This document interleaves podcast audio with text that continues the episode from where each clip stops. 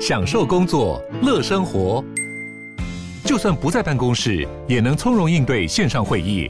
HP Dragonfly 透过专业的 HP Presence 设计，内建降噪及会议快速键，搭配清晰的 Bang & Olufsen 音效，增强音讯及视讯功能。HP Dragonfly 顶级商务笔电，采用 Windows 11专业版，让您在会议中享有最佳的视觉和听觉品质。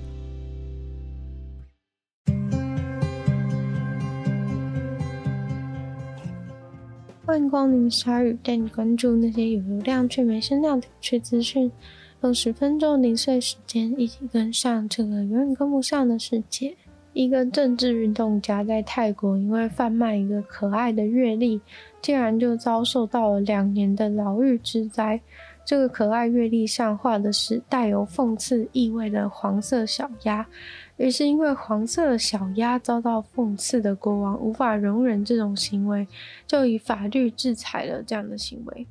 泰国对于污蔑皇家的法律是全世界数一数二严格的，污蔑皇家的处罚每件最高竟然长达十五年的监禁，已经有几百人都因为这个法律而遭到逮捕入狱。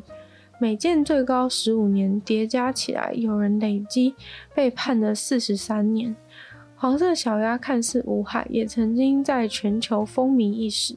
但在泰国，黄色小鸭是从二零二零年开始，就在泰国被当成是反政府运动的象征物。他们当时展开了这个史无前例的尝试，希望可以重新改善泰国的皇权。这个政治运动家刚开始被判了三年，后来因为态度积极被减到两年。目前像这样的政治运动家，要是遇到这种状况，会有泰国的人权律师在法庭上提供协助。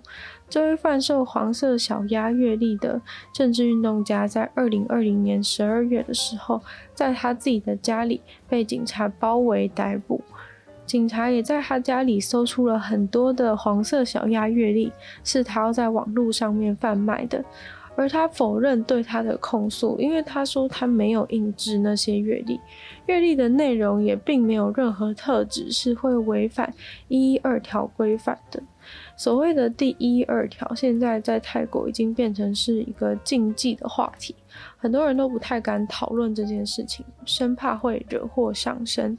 然而，一些年轻的政治运动分子倒是勇敢地在社群媒体上、公众场合中谈论此事。虽然这些人很有可能会受到法律制裁，但是他们的活动确实也引起了政党的注意，将此议题纳入选举的讨论中，也算是在诉求上有所进展。人权团体长期控诉泰国政府过度放宽这条法律的应用，只要有一点擦到边，就全部轻易定罪。然而政府却表示，这只是为了保护皇家的必要措施。你是否曾经梦想过抛下在陆地上的一切，生活的烦忧，踏上海上生活呢？这样的生活有可能可以靠搭邮轮来实现。不过这样一听就觉得感觉很贵。搭邮轮一直以来都被视为是一种奢侈的享受。不过其实如果你抛下陆地上的一切，一直永远生活在游轮上面，之前也有介绍过一对老夫妻就已经实现了，而且证明比在陆地上生活还要更划算。现在又有一家邮轮公司设计了一个新的邮轮体验方案，那是一个为期长达三年、航行距离有二十万公里之远。这趟能让你逃离生活三年的旅程，相对于一般人来说是比较能够负担得起。一年一个人大概三万美金左右。目前这间邮轮公司已经开放预订这艘 MV 双子号的三年航程了，起航的时间已经定在了今年的十一月一号。所以如果想要去的人，现在开始准备护照，打好疫苗，准备好长期放假、辞职或者是远端工作，都是来得及的。如果你搭乘这个三年的邮轮航程，你将有机会去到全世界三百七十五个港口，造访一百三十五个国家，横跨七大洲。各种世界著名景点你都不会错过，像是泰姬玛哈林、马丘比丘、万里长城或是金字塔等等，甚至会有一百零三个热带岛屿都在航线的停靠点当中。其中停靠的三百七十五个港口，有两百零八个都会让你过夜停靠，让你有更多的时间可以游历当地的景点。这间邮轮公司已经在这个产业三十年了。这艘即将启航三年航程的 MV 双子号，目前正在土耳其和希腊航行。这艘邮轮总共有四百个房间，能容纳一千零七十四位乘客。而且因为航程的性质是时间很长的，所以除了邮轮上一定有的一些设施、餐厅啊、娱乐场所以外，双子号还会另外有配备方便让你远端工作的商业专用区域。像是有完整的开会空间啊，有十四个工作间，还有商业休息区和商用的图书馆。商用休息区主要就是让你工作累了的时候，可以在那里喝杯咖啡，不会被外面玩得非常逍遥的旅客打扰。担心在旅程当中生病的话，船上也有医院提供免费的医疗服务。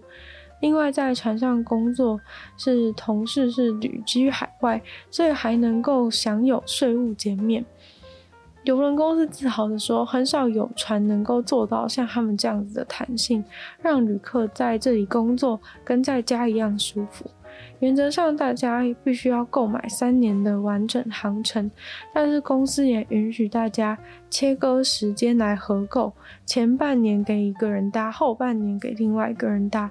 基本上，如果你搭满全程，应该就可以直接实现你环游世界的梦想。真的，全世界马上想得到的知名景点都会逛过一遍。唯一可惜的是，就是世界十三大奇景有些已经被破坏了。毕竟时光不能倒流。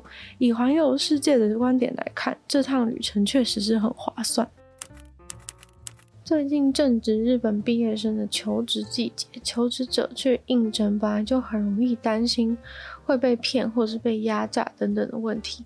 但是这年头，连相反过来，应征者都很害怕招到可怕的员工，因为一个可怕的员工就有可能毁了整个公司。看来大家都已经被回转寿司的恶作剧事件给吓死。应征者怕到让征信社都有了新的商机，那就是肉搜求职者，查看他们在网络上留下的蛛丝马迹，连各种分身账号一个都不能漏掉。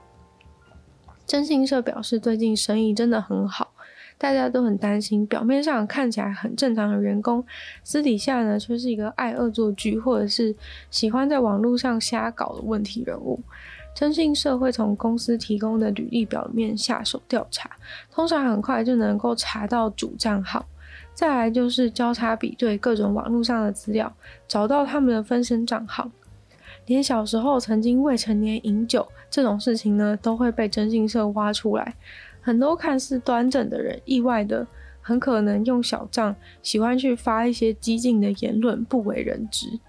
征信社主要会把审查结果分成四个等级：A 是完全没有任何疑虑的，B 是有一点点不妥，C 是真的有不妥的言论，D 是有严重违法事项或者是潜在的危险人物。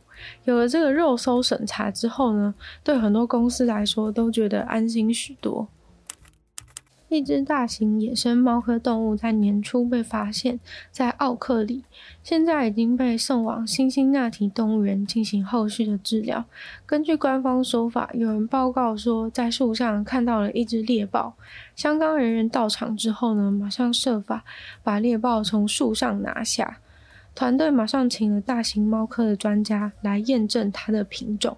经过 DNA 测试之后，确认了这只大猫是一种来自非洲的品种。起初，他们以为是一种在俄亥俄州合法饲养的种类，但鉴定出品种以后，才确认这种猫科动物呢是不可以合法饲养的。更奇怪的是，经过身体检查以后，发现它的体内竟然含有骨科碱。目前在辛辛那提动物园待了一阵子之后，动物园认为它适应的不错，打算把它收留下来。虽然目前呢还短期之内不会开放给观光客观赏，但是还在调查这只大猫的来头，并确认到底是否有违法的情况。因为虽然饲养这种动物在俄亥俄州是违法的，但是如果是在附近的其他州，像是肯塔基州或者是印第安纳州的话，那都是合法的。今天的鲨鱼就到这边结束了，再次感谢订阅赞助的会员 Ian、大鱼男子 James、KU、毛毛、黑牡丹还有 ZZ。就希望其他愿意支持鲨鱼创作的朋友，可以在下方找到 Patreon 的链接，没有不同的会员等级还有福利给大家参考。如果喜欢的话呢，记得把鲨鱼的节目多多分享出去，更多人知道。或在 Apple Podcast 帮我留星星、写下评论，也对节目成长很有帮助。如果有时间的话呢，欢迎大家去收听我的另外两个 Podcast，其中一个是女友的纯粹。类型批判，没有时间更长的主题性内容。另外的话是听说动物，当然就是跟大家分享动物的知识。就希望鲨鱼可以继续在每周二、四、六跟大家相见。那我们下次见喽，拜拜。